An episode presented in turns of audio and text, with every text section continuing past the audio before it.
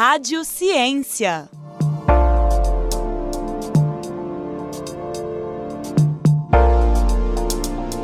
Oi, gente! Eu sou Marina Martins e hoje no podcast Rádio Ciência vamos falar sobre a pesquisa Categorias para o Uso Educativo de Filmes com Elementos Científicos e Tecnológicos. Nessa entrevista, a graduada em Física, Anaíra Yulia Alcântara, vai nos mostrar de que forma alguns filmes são capazes de promover a educação científica. Seja bem-vinda, Naira. Te recebemos com grande satisfação aqui no podcast Rádio Ciência. Olá, bom dia. Obrigada pelo convite. De nada. Seja bem-vinda mesmo, viu? Obrigada. A pesquisa realizada teve um vínculo com o projeto Luz, Câmera e Ciência. Como se deu essa relação e qual é a proposta desse projeto? O Luz, Câmera e Ciência nasce em 2014 com a proposta de fazer divulgação científica, que é levar a ciência para uma galera que não tem tanto acesso. Então a gente começa fazendo sessões é, no Cine Vila Rica e sessões comentadas, onde as pessoas é, consigam, depois do filme, conversar sobre o que acontecia no filme relacionado à ciência. Então, ele tem início com o professor da física, que é o professor Guilherme Lima, que hoje está de licença para o pós-doc, mas ele começa sozinho esse trabalho. E eu entro em 2015 para ajudar no projeto que era, eu sempre acreditei em numa perspectiva muito pessoal de educação, que educação é muito mais que ensinar a fazer conta, que educação é pensar e refletir sobre o que acontece realmente de uma forma geral no mundo. Então a gente vai com esse projeto é, fomentar isso, de que a ciência, de que a educação está além dos muros da universidade, está em tudo, inclusive nos filmes. Muito legal a proposta desse projeto. Quem que pode participar? Todo mundo. É um projeto que tinha vínculo com a ProEx, e aí durante dois anos eu fiquei como bolsista, mas com os cortes de verba ele não foi renovado para ter esse vínculo de bolsa. Mas é um projeto que hoje quem toma conta é o Cassiano, que também é um professor da física, e ele com certeza aceitaria a ajuda e auxílio de todo mundo. A gente sempre procura fazer parceria. Como as sessões são comentadas, é, a gente já teve comentaristas alunos e professores de todos os departamentos da universidade. Legal. Então, é um projeto super aberto, assim, uhum. e que todo mundo agrega muito, com certeza. Uhum. E para você ser um comentarista desses filmes, é só você entrar em contato que você consegue escolher um filme e lá comentar? Então, a gente, para trabalhar no projeto, a gente geralmente seleciona os filmes antes. E aí, a partir disso, a gente procura pessoas que desenvolvam trabalhos parecidos ah, ou legal. que sejam de áreas em comuns. Então, geralmente é somos nós procurando as pessoas. Mas se alguém quiser entrar em contato, com certeza vai ser muito bem-vindo. Ai, que interessante. E onde que ele é realizado? Antes era no Cine Vila Rica, só que o Cine Vila Rica tá fechado, tá interditado para reforma. Então ele tá acontecendo no anexo do museu, na Praça Tiradentes. Ah, entendi. Que legal. Então qualquer um quiser. As sessões são abertas ao público, gratuitas e muito, e muito legais. Inclusive, no final, tem sessão essa semana do Luz Câmara Ciência, vou passar a programação para vocês. ok.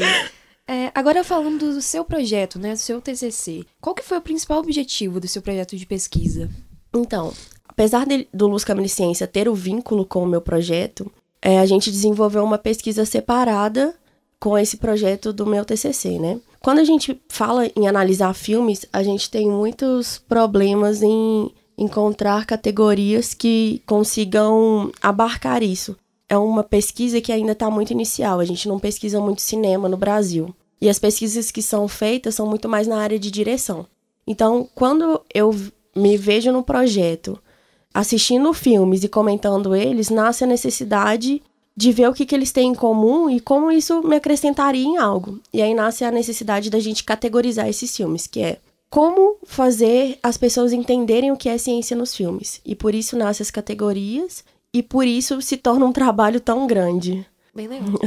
e como que se deu as escolhas desses filmes uh, que foram utilizados e estudados na pesquisa? A gente trabalha com filme de ficção científica. Antes de ser um projeto que converse com a comunidade, ele é um projeto de divulgação. Então, a gente tem que ter alguma coisa de ciência para conversar ali. E ciência é química, física, biologia, matemática, português é tudo. Então, filmes que trabalhem esse âmbito é, são muito mais direcionados para ficção científica, né? Então, a maioria dos filmes são de ficção. Mas a gente tem filmes que não são tão ficcionais, mas que também a gente trabalha muito com eles. Então você trabalha com outros que são de, de drama também? Tudo ou não? Não necessariamente. Eles têm que ter a parte ficcional para a gente conseguir conversar sobre ciência. Mas nada impede que um filme de ficção científica tenha drama, tenha humor, tenha outras questões. Exatamente, porque não vai ser só, só sobre tema, só Isso. sobre física, só sobre a parte tecnológica. Exatamente. É, em quais categorias esses filmes podem ser classificados? Se possível, utilize algum para poder facilitar a gente a entender assim como que eles foram estudados. Um exemplo muito legal que eu gosto é o Tá Chovendo Hambúrguer, porque é um filme de animação que muita gente conhece. E geralmente a gente acha que um cientista é aquela pessoa, é um homem branco que não conversa com muita gente, que tá num laboratório lá no fim do mundo, fazendo uma pesquisa que ninguém entende e que é uma coisa muito grande. E não necessariamente, é um estereótipo, né? Então, isso é um estereótipo de um cientista, e isso é uma das categorias. A ciência a gente está fazendo em todo momento. Quantas pesquisas a gente não tem dentro da universidade? Se levar no modo geral, o que eu faço é ciência, e eu sou uma pessoa que não me encaixa nos padrões, né? Eu sou mulher, eu faço física, eu converso com uma galera, eu saio. Não fica só dentro do laboratório, é, né? Então, a ciência é algo muito maior. E quando você vai falar isso para um público que geralmente não tem essa interação, eles têm esse estereótipo do cientista muito enraigado, assim. Uhum. Tipo, perguntar numa sessão já, ah, é um cientista que vocês conhecem, Steven Jobs. Uhum. E você fica tipo assim. Poxa, mas por ele quê, é mesmo. né? Por que não alguém que, que você conhece que faz sabão na casa da sua vizinha? Por que, que o que ela faz não é ciência? Não é, ciência. é só porque não tá dentro de uma universidade? Exatamente. Então ele vem, a pesquisa vem para mexer um pouco com esses estereótipos que a gente acha, que a gente acredita tanto e que às vezes nem tem tanto sentido. Nossa, exatamente, essa questão de poder desconstruir, assim, o que, que é ciência, né? Porque às vezes a gente acha que ciência é só realmente o que tá no laboratório. A gente hoje em dia, né, que pelo menos eu estudo também aqui em Ouro Preto, então a gente percebe que não é só isso. Mas quem tá do lado de fora, quem pode estar tá ouvindo, vai pensar, será que não é? é? Será que não é? Acho massa. Então, de onde que você acha que surgiu essa necessidade de criar essas categorias em específico para os filmes? Nisso, muito pro meu trabalho, assim. Eu, eu tive a necessidade de fazer e descobrir como trabalhar com a ciência que eu gostava e como juntar isso com o cinema, né? Uhum. E aí, numa perspectiva geral de formação, por que não juntar o útil ao agradável, né? Eu já estava no projeto no Câmara de Ciência há dois anos, que é um projeto que eu tenho muito carinho. E aí, quando o Guilherme, que era o meu orientador, falou assim: vamos pesquisar cinema mesmo, vamos trabalhar com isso, eu falei: agora. A gente vai fazer isso, mas a gente tem que descobrir como. E aí a gente conheceu um cara que já veio até em Ouro Preto da palestra no Fórum das Letras, que é o Piassi, ele é da USP. Ele é um dos caras que trabalham com cinema no Brasil. E aí a gente fez uma imersão nele do que, que ele pesquisava. Só que o que ele pesquisava limitava a gente em muita coisa. Por isso que nasceu a necessidade da gente criar categorias nossas para a gente trabalhar o que a gente queria, que era a interação do cinema e da ciência e como eu, eu podia usar isso para conversar com as pessoas sem o mito do você só pode conversar sobre ciência se você estiver na universidade, se você fizer física, se você fizer química. Não, ciência tá em tudo, cara. Uhum. Então, acendeu a luz na sua casa, tem um fenômeno físico ali que é muito tranquilo e que a gente nem para para refletir, para pensar sobre isso. Uhum, bem interessante. E você chegou a comentar dessas categorias, o que eu achei bem bacana é essa questão de deixar claro, né, por meio delas, a forma como aquilo ali pode ensinar alguém, pode influenciar alguém. Eu achei Sim. muito bacana. E havia bolsistas ou outras pessoas para poder auxiliar nesse trabalho? Então, no Luz Câmara Ciência, a gente só tinha um bolsista e a bolsista foi eu durante dois anos. então, mas a gente teve muitos parceiros. Quando o Guilherme começou o trabalho, ele não tinha esse auxílio e depois ele conseguiu o auxílio da ProEx.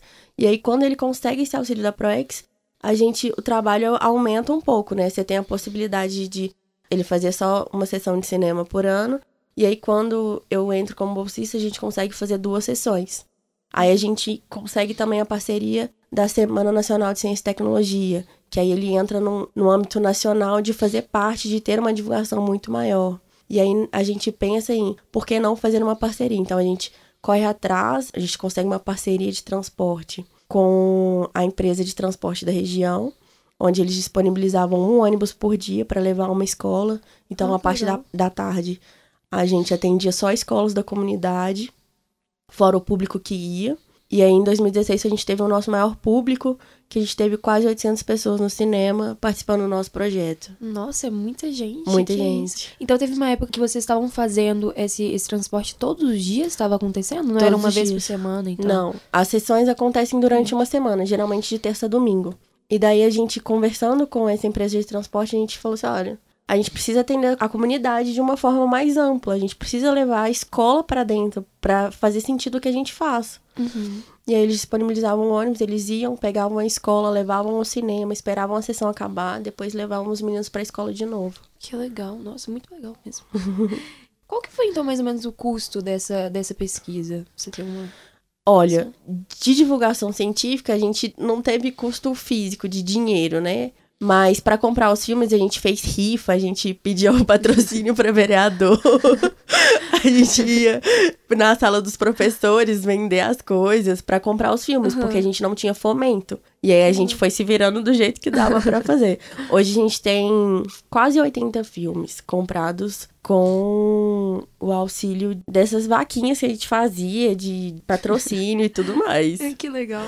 E aí, você comentou sobre a escolha desses filmes. Vocês mesmo, como bolsistas, escolhiam? Sim. Porque às vezes no Cine Vila Rica tem aquelas sessões que uma pessoa pode ir lá, levar os filmes que tem e, e assistir. E, e colocar para outras pessoas assistirem. E aí, nesse caso, são só vocês que escolhiam? Ou outras pessoas também tinham oportunidade de... Nesse Nossa. projeto era só a gente que escolhia. Era eu e o Guilherme, a gente sentava, é, igual a Semana Nacional de Ciência e Tecnologia, geralmente ela tinha um tema. Aí se ela falasse de matemática, a gente tentava fazer sessões que relacionassem com o tema. Aí a gente escolhia os filmes, corria atrás e ia dar um jeito de fazer. É, você comentou que você chegou a ser bolsista. Nesse projeto agora você não é mais. Mas você acredita que essa aderência, ela continua das pessoas? Mais criança, né, que costuma ir, eles participam de forma, assim, efetiva? Então, esse é um problema. Quando a gente fez o, primeiro Luz Câmara Ciência, é, a gente achou que o público queria era mais o pessoal de Ouro Preto. E é um pessoal que não tem a cultura, a gente não tem a cultura de estar no cinema. A gente não acha que é um espaço nosso. Então, uma das coisas que a gente fez foi uma parceria com a gráfica também. A gente conseguia imprimir os cartazes e a gente colocava no ônibus que a gente tinha parceria o cartaz do evento, mandava para a escola, mandava para a comunidade mais longe. Quanto mais longe a gente conseguisse chegar com o ônibus escolar para buscar as crianças, mais gente saberia, porque a gente divulgaria na região. Então, o que era legal, tipo assim, de tarde os meninos iam com a escola. Aí eles viam a programação e de noite levavam a família. Olha, que legal. Então, Porque assim, de tarde são os filmes infantis É. e de noite tem, tem os filmes adultos, né? Ah, que legal. E aí, isso era muito legal. E isso foi uma tática que a gente entendeu que era importante, era. Se a gente chegasse nas escolas, a informação disseminava mais rápido. Uhum, de que eles poderiam estar ali, né? Exatamente. Eles poderiam ir no cinema. Daí, a divulgação é, é algo importante e que talvez pode um pouco, mas é algo que a gente ia criando al- alternativas para sanar esses problemas. E a escolha dos outros filmes que tem, por exemplo, a noite que você comentou, vocês também escolheram alguns pra adultos ou era mais pra criança mesmo? Inicialmente, todos eram adultos. Era, Uhum. quando a gente consegue essa parceria com essa empresa de transporte, que a gente vê a necessidade de dar uma adaptada. Não que, os, que as crianças não consigam entender um filme adulto, porque elas super conseguem. Mas às vezes, pra gente relacionar com as disciplinas que elas viam em sala, a gente via a necessidade de adaptar. Mas ainda assim a gente conseguia conversar muita coisa. Pra encerrar, então, qual que foi a importância dessa, dessa pesquisa pra sociedade? No que diz respeito a isso, a essa educação por meio dos filmes. O que, que você viu de diferente? Uma das coisas que me deixavam muito feliz no final dos trabalhos era quando a gente ligava pra escola, né, Pra perguntar se tinha sido tudo bem, se tinha dado algum problema, e eles falavam que os meninos queriam voltar ao cinema pra conversar com a gente, ou que pediam pra professora assistir um filme pra conversar. Porque a educação é isso, né? É fazer com que as pessoas entendam que ciência, que o que você estuda em sala de aula te vale pra vida e não que você tem só que repetir aquela conta pra passar na prova. Então isso era muito importante pra mim, numa perspectiva pessoal do que eu acredito de educação. Eu acho que a educação transforma. Eu acho que a educação muda realidades. A gente teve o filme Estrelas Além do Tempo, que eram, são três mulheres negras que foram as primeiras pesquisadoras mulheres da NASA. E quando você leva crianças de uma periferia pra ver três mulheres incríveis, em que eles se identificam, aquilo abre uma possibilidade e um contexto e conversas que talvez, se você não tivesse mostrado, elas nunca achariam que poderiam fazer aquilo. Então, eu sou muito piegas nisso de falar que a educação transforma e abre muitas portas, sabe? Mas é verdade. então, eu acho que é isso, assim. É, enquanto para a sociedade, eu acho que ainda tem muito o preconceito de que a educação não faz ciência, de educação não produz, de que a uhum. educação não faz pesquisa. Uhum. É, eu acho que o interessante de entender é que a nossa pesquisa muda a vida de um outro jeito, e não uhum. fazendo conta para as pessoas descobrirem um, um puta material, alguma coisa incrível. Realmente a gente não faz. Mas a gente abre possibilidades para as pessoas verem coisas que você só mostra tirando do contexto e fazendo elas entenderem que elas que a universidade é delas, Exatamente. que esse espaço público aqui é da galera de Ouro Preto, que eles podem tomar conta disso aqui, que eles não têm que pagar, é só fazer o ENEM que eles dão conta de entrar sim. Uhum. Fico muito feliz, enquanto professora, de ver aluno meu aqui, velho. Nossa, eu fico assim, meu Deus, tô realizada. Meus meninos. Meus meninos, exatamente. Quero muito encontrar eles por aí.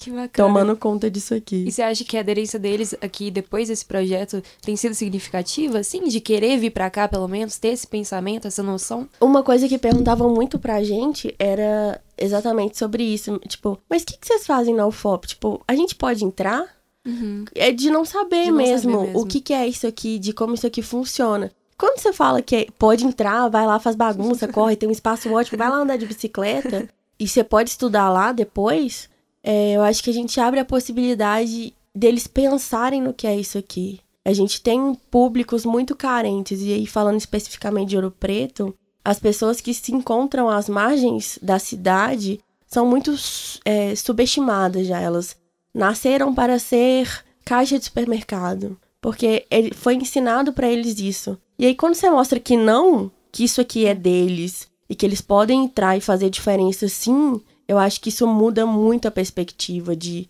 Pode ser que eles não entrem, de não querer, mas eles sabem que eles podiam. Poderiam estar aqui. De, né? E que é um espaço deles. Nossa. Então isso me deixa muito feliz. Aqui na UFOP eu nunca encontrei nenhum ainda que eu encontrei no Luz Câmara de Ciência. Uhum. Mas eu encontrei no IF. Dos meninos tá ficar falando assim: Não, professora, vim pra cá porque aquele dia você falou, eu estudei lá no nona série, passei na prova, agora eu tô aqui fazendo técnico. Isso me que deixa legal. muito feliz. Já é um passo pra poder estar Exatamente. aqui. Exatamente. Eu falei, continuo estudando que eu quero te ver no FOP. muito bom. É. Nossa, meio massa. E saber que você tá participando disso, né? Que você tá é. influenciando isso deve ser uma coisa muito boa. É, deixa boa. a gente feliz, né? Tipo assim, ah, meu Deus, meus meninos. Bom, então para finalizar, quer falar mais alguma coisa? Eu queria agradecer é, o convite. A gente conversou, você falou que vocês têm um núcleo que pesquisam, fazem um catálogo das pesquisas que a gente, que a gente publica. Eu queria enaltecer isso, eu acho isso incrível. A gente tem uma cultura aqui dentro, eu acho, de concorrência. E quando isso acontece, de pessoas pesquisarem o trabalho da gente para enaltecer, sem ser a concorrência, explicando que a gente é amigo e que um pode levantar o outro, eu acho que isso é muito importante aqui dentro da universidade, para tirar esse estereótipo de que você não pode olhar para o lado e achar o trabalho do seu colega incrível, porque não tem espaço para vocês dois. Tem espaço para todo mundo. Tem trabalhos muito legais assim, e eu acho isso incrível. Eu queria parabenizar o grupo como um todo é, eu acho muito massa mesmo. Queria também fazer um merchan aqui, que essa semana tem Luz Câmara e Ciência. Pode falar. De quarta a domingo, no anexo, no do, anexo museu. do museu. As sessões são às 15 e às 18 todas gratuitas e comentadas para quem quiser dar uma passada lá e conhecer a gente. Que é um espaço bem bacana também, não é no Cine Vila Rica, mas é ali do lado do museu, então. E o lugar a é, é confortável, é gente, a sala é bacana. Podem ir. É.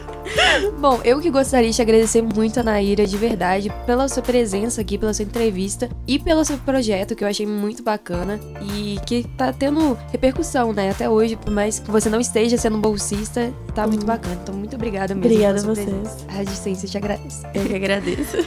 Com supervisão de radiojornalismo de Glaucio Santos e trabalhos técnicos de Cimei Gonderi, o podcast Rádio Ciência fica por aqui. E, se você curtiu o episódio de hoje, confira outras produções no site radio.fop.br ou acesse as redes sociais da Rádio Fop Educativa no Facebook Rádio Fop e no Instagram arroba Rádio Fop.